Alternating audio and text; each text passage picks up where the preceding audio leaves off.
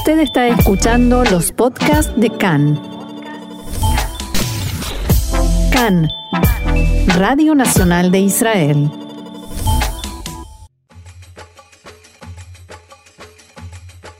Apuntes de Medio Oriente, un espacio para la actualidad y los temas que ocupan y preocupan a la región.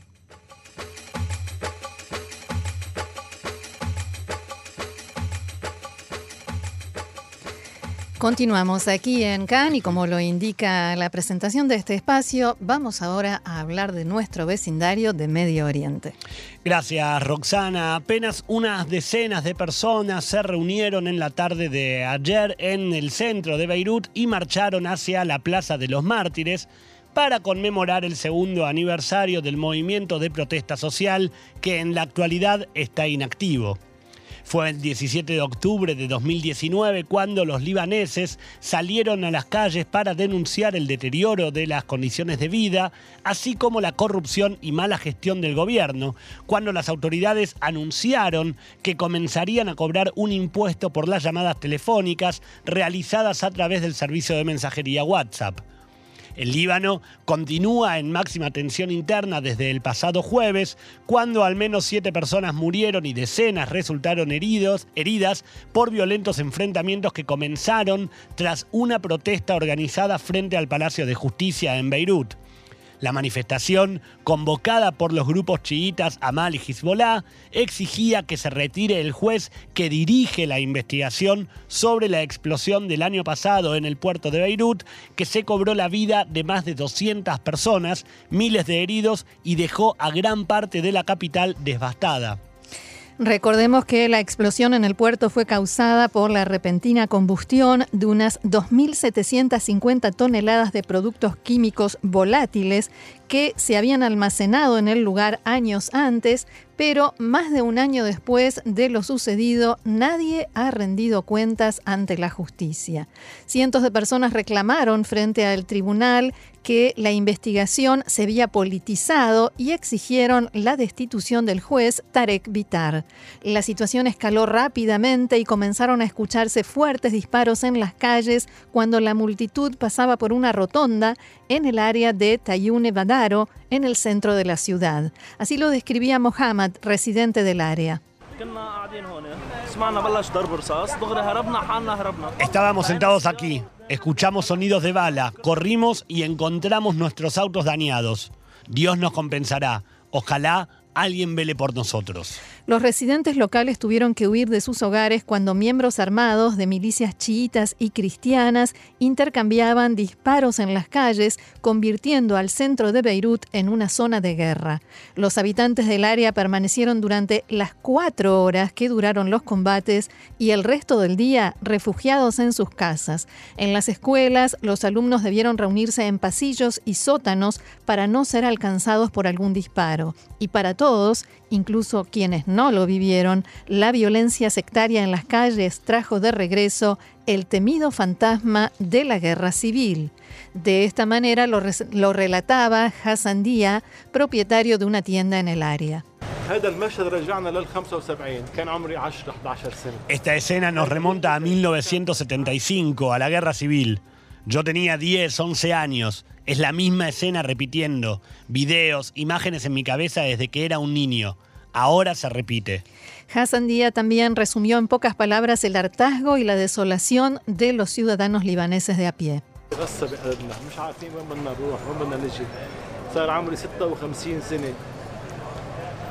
Tengo una espina en el corazón. No sabemos a dónde ir, a dónde dirigirnos. Tengo 56 años, lo construí y lo destruyen. Suficiente, estamos hartos. Se llevaron nuestro dinero que estaba en el banco y todavía tenemos unas monedas para seguir viviendo, que se esfuman lentamente. ¿Qué más? ¿A dónde vamos? Basta, tengan compasión. Cuando dice lo construí y lo destruyen, se refiere a su negocio, que en las imágenes de la agencia de noticias se ve, se ve completamente demolido. Después de unas cuatro horas de combates, el ejército libanés se desplegó en las calles para reimponer la calma y los enfrentamientos parecieron amainar. Desde los hospitales informaron que algunas de las víctimas habían recibido disparos en la cabeza. Entre ellas se encontraba una mujer que fue alcanzada por una bala perdida mientras estaba dentro de su casa. Así lo expresaba Fátima Mansur, esposa de Mustafa Sbib, asesinado en los enfrentamientos.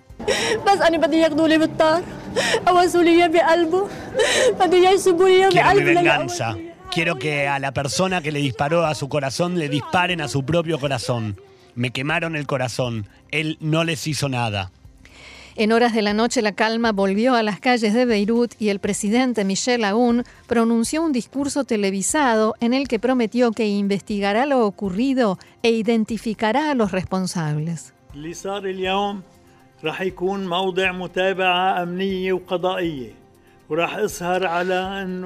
Lo sucedido hoy será objeto de seguimiento judicial y de seguridad. Me aseguraré de que la investigación revele lo sucedido y las personas que están detrás de esto rendirán cuentas, como en cualquier otra investigación. Aún prometió también que el horror del jueves pasado no volverá a repetirse. Hoy he hecho contacto con las partes relevantes para abordar lo sucedido y, lo más importante, para asegurarme de que nunca vuelva a suceder, sabiendo que esto no volverá a suceder independientemente de las circunstancias. Las Fuerzas Armadas cumplieron con su deber y continuarán haciéndolo, manteniendo la seguridad, la estabilidad y la paz civil. No permitiremos que nadie tome al país como rehén de sus propios intereses. El juez Tarek Vitar había emitido el martes pasado, el martes de la semana pasada, una orden de arresto por no haberse presentado para ser indagado contra Ali Hassan Jalil, ex ministro de Finanzas, actual miembro del Parlamento libanés y aliado del grupo Hezbollah. La orden de arresto incluía serias acusaciones contra Jalil abro comillas, la naturaleza del delito, decía el documento, es asesinato, daño, incendio provocado y vandalismo vinculado a una probable intención. A otros funcionarios del gobierno, el juez los acusa de negligencia criminal. Vitar estableció varias fechas para interrogar al ex primer ministro Hassan Diab, quien se negó a comparecer y viajó a Estados Unidos en lo que aseguró que era un viaje programado antes de que fuera citado por el juez. Jalil, por su parte, solicitó formalmente a un, tribunal perdón, que removiera al juez Vitar de la causa y desde los grupos chiitas elevaron el tono para pedir el reemplazo del magistrado y convocaron a la protesta del jueves que terminó en esta violencia. Lo que está en juego, aseguran expertos legales, en, el Líbano es una cultura política que durante mucho tiempo ha protegido a los funcionarios poderosos de responder ante la justicia. Roxana, permitime un poco de tiempo, tengo muchas preguntas después de todo este informe. La primera es sobre el lugar donde estalló la violencia. ¿Por qué precisamente ahí? Los barrios donde estallaron los tiroteos durante cuatro horas, como decíamos el jueves, en el área de Tayune, estaban en la primera línea de la guerra civil allá por 1975. En aquel momento Beirut se dividió, es, eh, esa zona es la frontera, digamos, interna en Beirut. Las milicias cristianas en el este de la ciudad luchaban contra los musulmanes en el oeste, convirtiendo esa zona en una de las áreas más volátiles. El ejército se desplegó allí en Tayune y sigue ahí para precisamente separar las aguas. Ahora, hay, yo estoy seguro que vos vas a decirme que sí, hay más detalles de lo sucedido, ¿verdad? Así es, lo que se dice que sucedió es que cuando llegaron a esa rotonda, a ese lugar céntrico, los eh, seguidores de Hezbollah y de Amal, de estos dos grupos chiitas, desde los balcones, desde los, los balcones de alrededor, eh, empezaron a disparar francotiradores que ellos, mm, digamos, los grupos chiitas dicen que son cristianos maronitas los que eh, dispararon. Por eso eh, la gran cantidad de heridos y de muertos y por eso los disparos a la cabeza, porque eran francotiradores y muy precisos. Ahora, ¿quién se enfrentó a quién entonces? Bueno, a esto me refería. Son tres grupos involucrados en este tiroteo. Los partidos musulmanes chiitas, o sea, Hezbollah y Amal por un lado, y del lado opuesto, y desde hace mucho tiempo están en veredas opuestas, el partido Fuerzas Libanesas, formado por cristianos maronitas. Hay que recordar que el Líbano se rige por una política muy sectaria en la que las divisiones son muy profundas.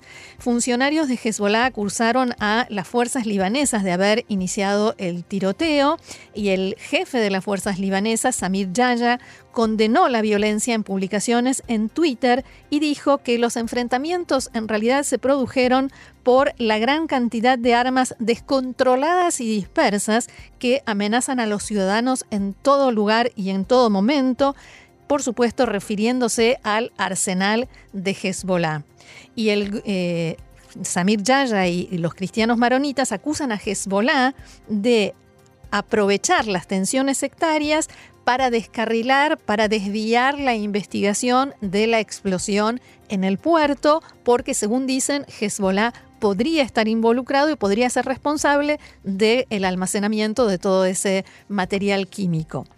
Eh, pero Hezbollah, eh, hay que entender, en el Líbano funciona casi como un Estado dentro del Estado, hay quienes le sacarían ese casi, y a menudo opera más allá del alcance del ejército, del poder judicial e incluso del gobierno. Hezbollah tiene su propia milicia, hospitales, redes comerciales, sistemas de bienestar y todo tipo de eh, obras sociales y servicios sociales.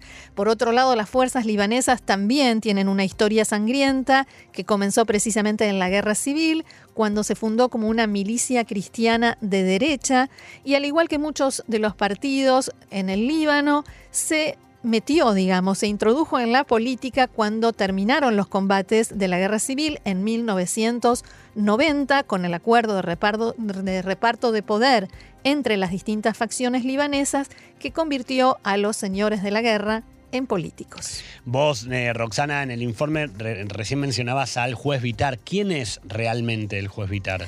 El juez Vitar nació en 1974 en una familia católica en el norte del Líbano. Allegados al juez dijeron a agencias de noticias que es un hombre y un juez independiente que logró llegar a esa posición fuera del sistema político en el cual cada secta recibe sus funcionarios y sus jueces, esto dicho entre comillas. A lo largo de su carrera logró forjarse una imagen de juez honesto, recto y justo, algo que incluso reconocen sus opositores Vitar vive en un apartamento en el norte de Beirut con su esposa, y sus dos hijos que ahora tienen custodia permanente del ejército libanés.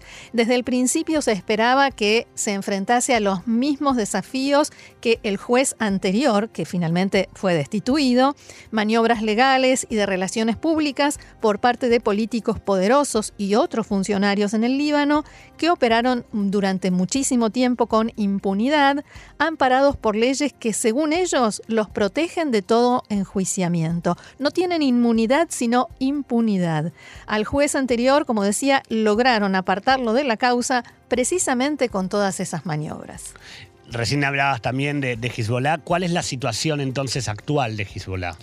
Hezbollah está en, una, situación complicada en este momento, porque si bien surgió como una fuerza anti-israelí y pro-palestina que durante muchos años eh, fue tomada y respetada por el mundo árabe e incluso dentro del Líbano por eh, personas que no se identifican con su, eh, con su ideología, sus acciones con frecuencia tuvieron un costo muy alto para el Líbano, como la guerra de 2006 con Israel o los enfrentamientos y las provocaciones de Hezbollah a Israel. También envió combatientes a Siria para ayudar a Irán a mantener en el poder a Bashar al-Assad y desde que Hezbollah se unió al gobierno en 2005 es visto cada vez más como parte del sistema corrupto. Pero además, en el año 2008, por una situación que veo que el tiempo no me va a dejar explicar eh, extensamente, Hezbollah apuntó sus armas contra ciudadanos libaneses y a partir de ese momento es como que se rompió la barrera de ese miedo a criticar a Hezbollah y la oposición y la crítica a Hezbollah se extiende cada vez más, se libera cada vez más. Por tanto, en este momento Hezbollah está en una encrucijada.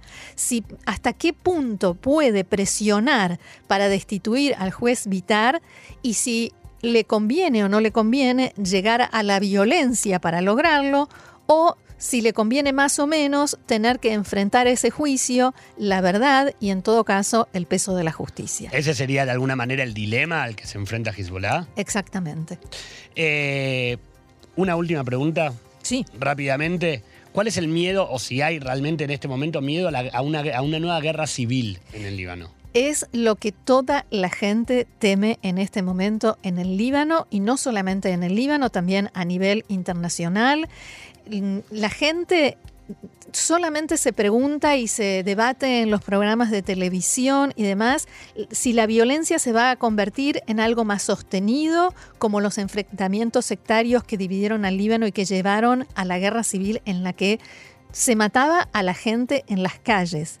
Y, esto, digamos, el contexto, la crisis, la tremenda crisis económica, el colapso de la moneda eh, libanesa, la falta de los servicios eh, y de los elementos más básicos, la pobreza, la desesperación y todo lo que venimos informando y comentando en todo este tiempo, hacen que los factores que estaban presentes en aquel momento, como la división sectaria, estén presentes también hoy y la gente en el Líbano no ve ninguna posibilidad de que el resultado sea diferente esta vez. ¿Cómo me quedaría conversando contigo sobre el Líbano, escuchando tu, tu Te doy un detalle más. Por favor. Eh, hasta tal punto son graves ahora los cortes de luz que eh, tengo una suscripción a un diario libanés en internet que desde hace nueve días no actualiza información porque no tiene luz.